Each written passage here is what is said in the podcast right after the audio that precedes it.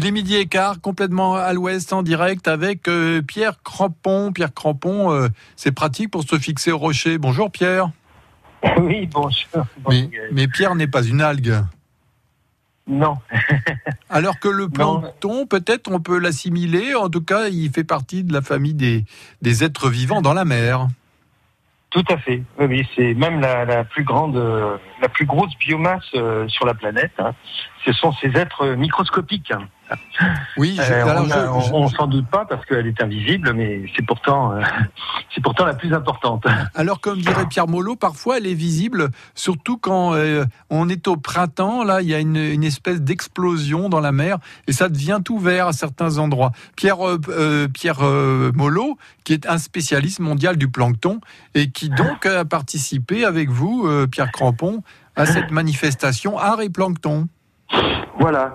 Donc c'est une participation euh, que euh, que j'ai organisée, que j'ai proposée avec euh, Pierre Molot et puis l'école des beaux arts euh, de Quimper, dans lesquels euh, d'ailleurs je les complimente ici, hein, parce qu'il y a à peu près 200 élèves enfants et, jeunes qui ont participé à la création de cette exposition encadrée de leurs professeurs. Et franchement, ils ont fait ils ont fait une création qui est vraiment superbe et dont j'engage tous les auditeurs à venir la voir euh, aux ateliers du, du jardin à- au pôle Mac Jacob. Là, euh, c'est l'après-midi Ah, 18 et demain euh, l'après-midi de 14 à 18 heures. Quoi. Vraiment, je les engage Ok. à venir voir cette exposition. donc on- euh, c'est jusqu'à demain seulement. Hein? Oui, c'est jusqu'à demain. Oui. Oui, oui. Et Et alors, Pierre ça- Molot, donc, oui. euh, va faire montrer, va montrer des planctons euh, à partir du microscope qui leur a été pêché. Là, ce matin, il est au guide Vinec et il nous ramènera du plancton du guide Vinec qu'on regardera cet après-midi et demain.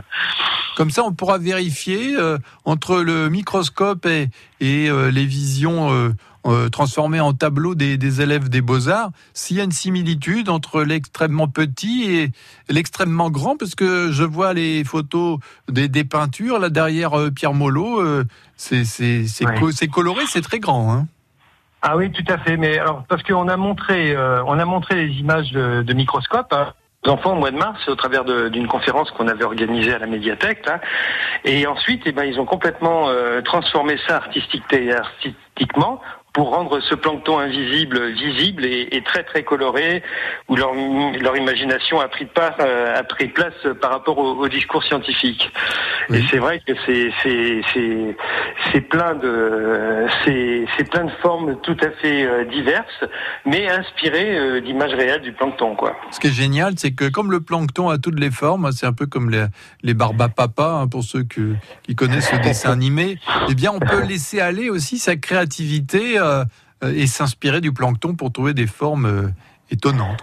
Voilà, tout à fait, hein, tout à fait. Ça, c'est à l'initiative de Pierre Molot qui se sert de, l'art pour euh, créer l'intérêt euh, et créer, euh, faire voir d'abord ce, monde invisible et créer l'intérêt pour le connaître mieux et, le, et le connaître plus, quoi. hein. Et donc là, les enfants ont, ont fait un travail, un travail exceptionnel par rapport à ça, une belle, belle création. À, à voir donc jusqu'à demain aux ateliers euh, du, du théâtre Mac Jacob, du vieux théâtre Voilà. de Quimper au centre-ville euh, de la capitale de Cornouailles. Merci euh, Pierre Crampon d'avoir présenté cette exposition, ce festival Harry Plancton. À bientôt. Merci Gaël, merci de nous avoir permis de voilà, offert cet espace. Merci, au revoir. à Avec plaisir.